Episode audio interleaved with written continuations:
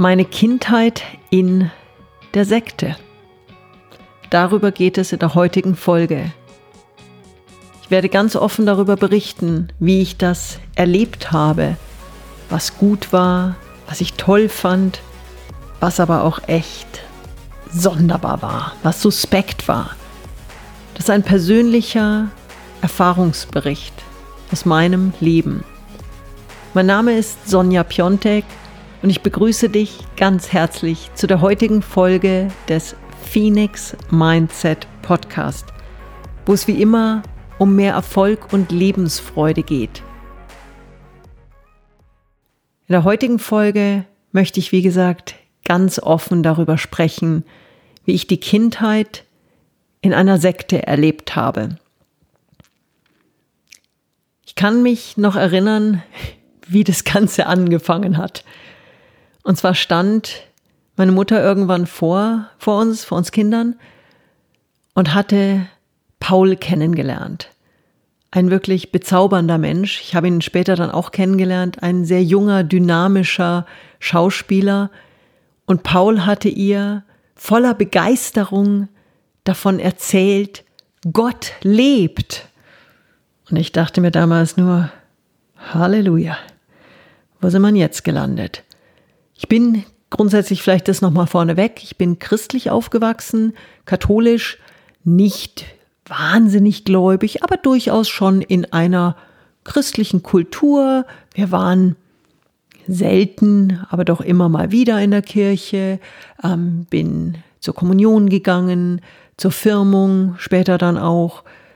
Und als dann, müssen wir so elf, zwölf gewesen sein, eben auf einmal meine Mutter mit der sagenhaften Information von Paul ankam, Gott lebe, habe ich mir nur gedacht, ja, lass, lass mal reden, lass mal reden.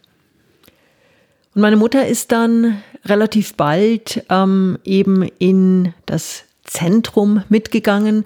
Das war dieser Treffpunkt der Sekte. Und wir reden nachher nochmal ähm, genauer darüber, um welche Sekte es wirklich auch ging und kam, immer wenn sie bei Treffen war, total glücklich zurück, total erfüllt und fröhlich. Und irgendwann sind wir Kinder dann mitgegangen. Hab mir das erstmal vorsichtig anschauen wollen. Es war ja doch irgendwie alles ein bisschen strange, so wirklich das Klassische mit ähm, Guru, indischem Guru in oranger Robe. Also wirklich, wie man sich so eine, Entschuldigung, klassische indische Sekte dann auch vorstellt. Und dann weiß ich noch, bin ich da angekommen. Und da waren unglaublich viele sehr herzliche Menschen. Ganz tolle Menschen, die, die uns wirklich mit offenen Armen begrüßt haben.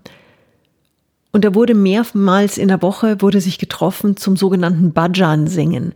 Also zum gemeinsamen Singen von spirituellen indischen Liedern.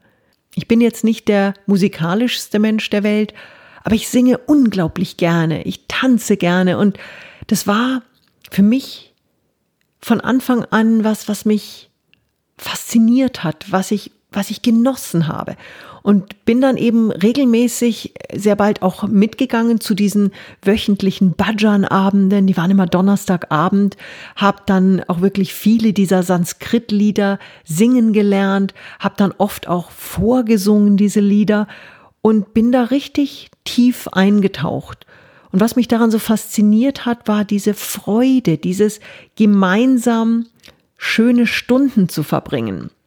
Und was man auch sagen muss, die Menschen dort waren sehr tolerant, sehr offen.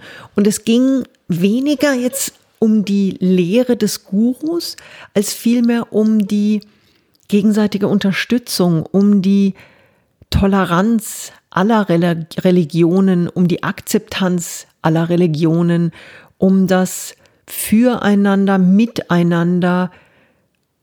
Und ich hatte so das Gefühl, dass es eben sehr viel darum ging, einfach ein guter Mensch zu sein. Und das hat mich echt angesprochen. Wir hatten dann auch eine, so eine Kinder-Jugendgruppe, haben da viel auch ähm, viele schöne Dinge gemacht, Theater gespielt, ähm, über Werte uns schon eben zu einer sehr frühen Zeit auch unterhalten. Und ich persönlich habe sehr viel aus dieser Zeit mitgenommen, was Toleranz angeht, was auch gerade das Thema angeht, empathisch miteinander umzugehen und füreinander da zu sein. Ja, ähm, das waren so ein paar der sehr positiven Erlebnisse. Kommen wir zu den etwas schwierigeren Themen. Mir war das unglaublich peinlich, dass unsere Mutter dann zu Hause Bilder von dem Guru aufgestellt hat.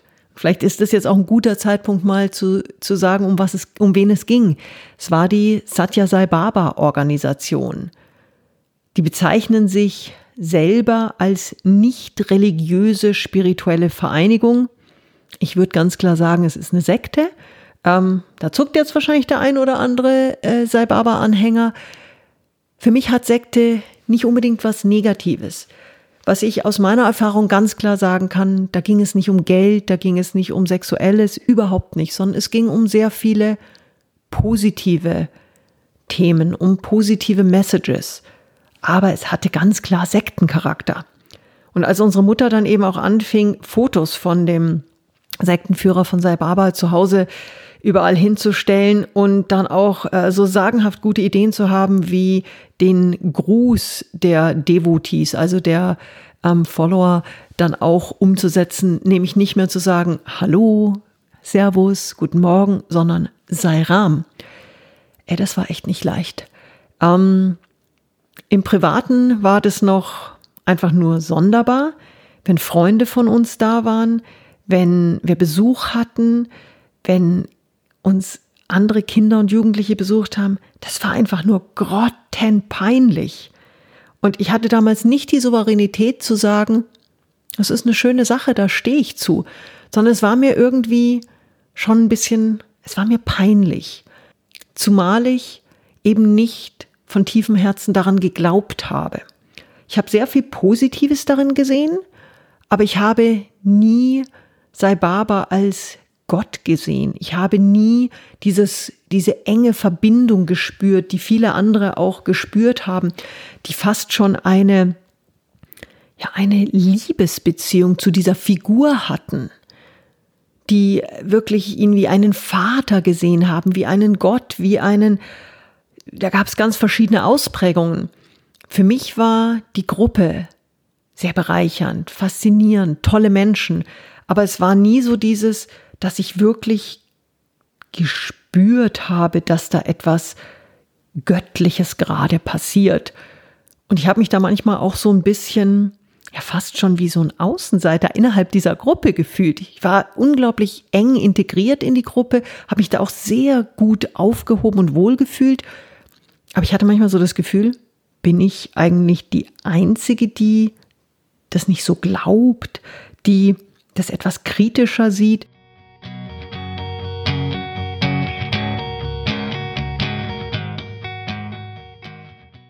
als wir dann auch nach Indien gereist sind und Sai Baba dann auch persönlich eben live erlebt haben, ich hatte nie diesen Moment von, ich bin total überwältigt und ich spüre das. Nein, ich saß eher so da und habe mir nur gedacht, warum spüren eigentlich alle um mich rum das? Warum äh, fangen Menschen das Weinen an? Für mich war das, vielleicht war ich da auch zu rational. Für mich war das nach wie vor eine sehr, sehr, sehr wertvolle Gruppe an Menschen und eine auch wirklich sehr wertvolle Message, die er in die Welt getragen hat. Aber ich hatte eben nie das Gefühl, dass ich Gott gegenüber stehe oder einem, einem höheren Wesen. Für mich war das ein durchaus besonderer Mensch, aber es war ein Mensch. Und diese Schauer, die teilweise die anderen Devotees dann hatten, sie gesagt haben, sie spüren da so viel und das, äh, das, das war bei mir nie. Und ich bin da auch ganz froh, weil ich glaube, ich habe sehr viel rausgezogen, habe mich aber da nicht verloren. Und irgendwo, glaube ich, ist der ein oder andere schon in eine Welt, hat sich eingelassen oder ist abgedriftet auch, die sehr weit weg war von der Realität. Und kritische Fragen waren da auch, es war nicht so, dass es überhaupt nicht geduldet war, aber es war eher so mit einem Unverständnis dann. Und es war auch so, dass ich diverse Themen gar nicht mich getraut habe anzusprechen, weil ich wirklich, wie gesagt, das Gefühl hatte, ich bin so die Einzige, die eben nicht ganz daran glaubt und die eben nicht an die Wunder, die er vollbracht, geglaubt hat. Was ich durchaus auch heute noch sehr schätze und sehe, ist, wie viel Gutes Sai Baba und auch die Organisation gemacht hat, wie viel Gutes diese Menschen füreinander getan haben. Aber es ist eben auch nicht alles gut gewesen. Und ich habe mich dann in meinen Teenagerjahren irgendwann auch sehr bewusst wieder davon getrennt, habe eben auch ganz klar für mich die Entscheidung getroffen, dass ich keine keinen Sektenrahmen brauche, um ein guter Mensch zu sein, um für andere da zu sein, dass ich, dass ich mein Leben in eine für mich stimmige Bahn bringen möchte, die eben keinen indischen Guru mit einer orangen Robe und ähm, irgendwelchen heiligen Asche-Zeremonien beinhaltet. Das war einfach nicht meine Welt. Und ja, ich, ich kann da heute so drüber schmunzeln, aber wenn ich mir überlege, wie damals wirklich auch an diesen Donnerstagabenden dann so die heilige Asche rumgereicht wurde, die sich dann jeder auf sein drittes Auge ähm, getupft hat, mit dem Glauben, durchaus jetzt, äh, keine Ahnung, die Erleuchtung, die Heilung, äh, das Glück in sich aufzunehmen. Es kommt für mich viel mehr von innen heraus.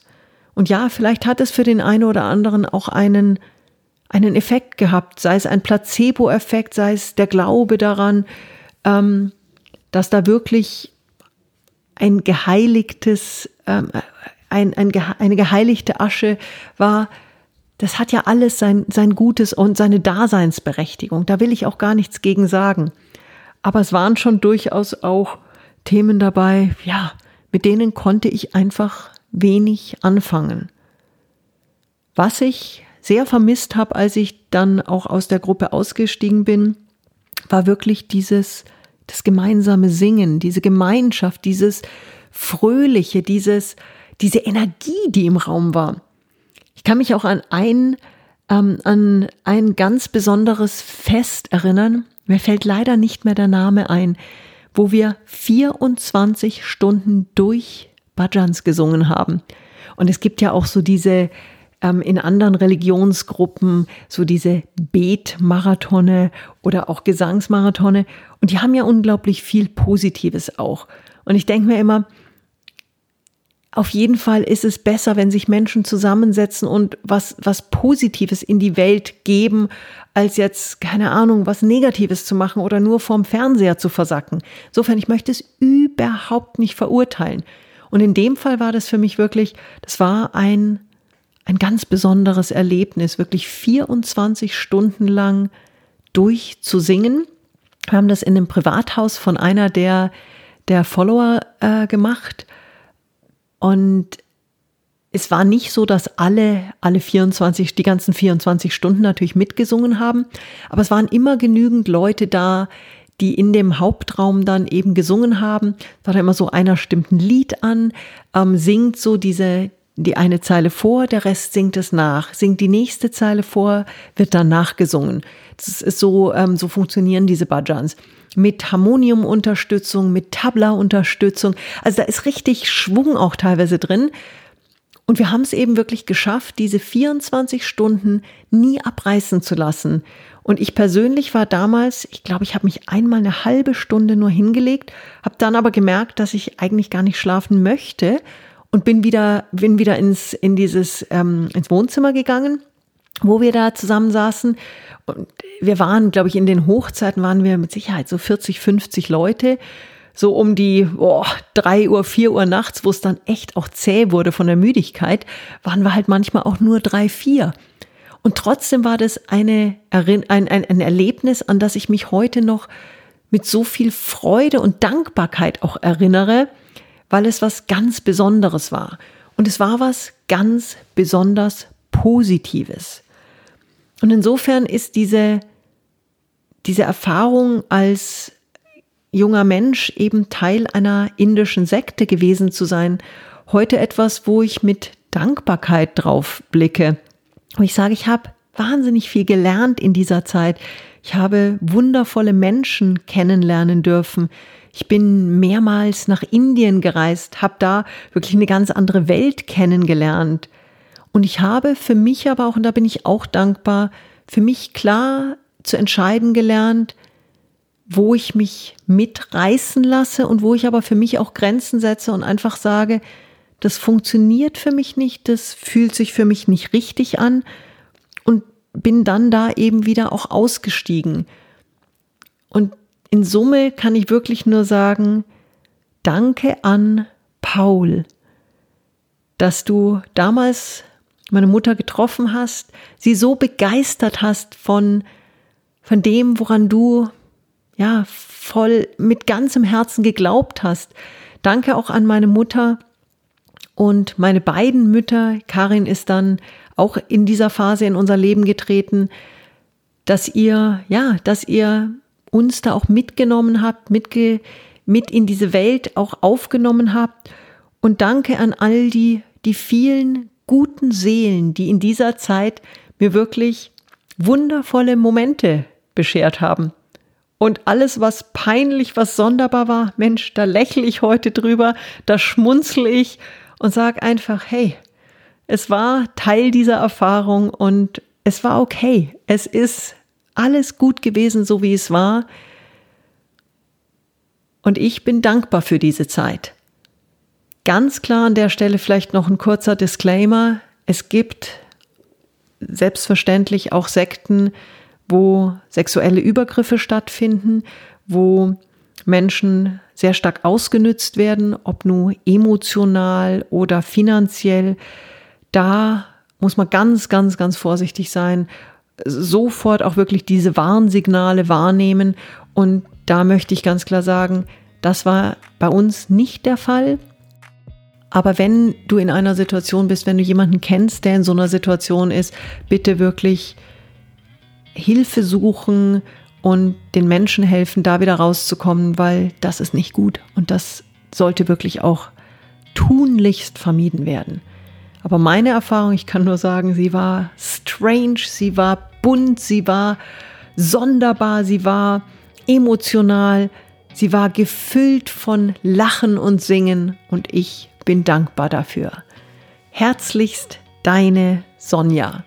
Und wenn dir diese Folge gefallen hat, wenn dir der Phoenix Mindset gefallen hat und gefällt, dann empfehle ihn weiter, bewerte ihn und hilf mir dabei, diesen Podcast weiter in die Welt zu bringen. Ganz lieben Dank, deine Sonja.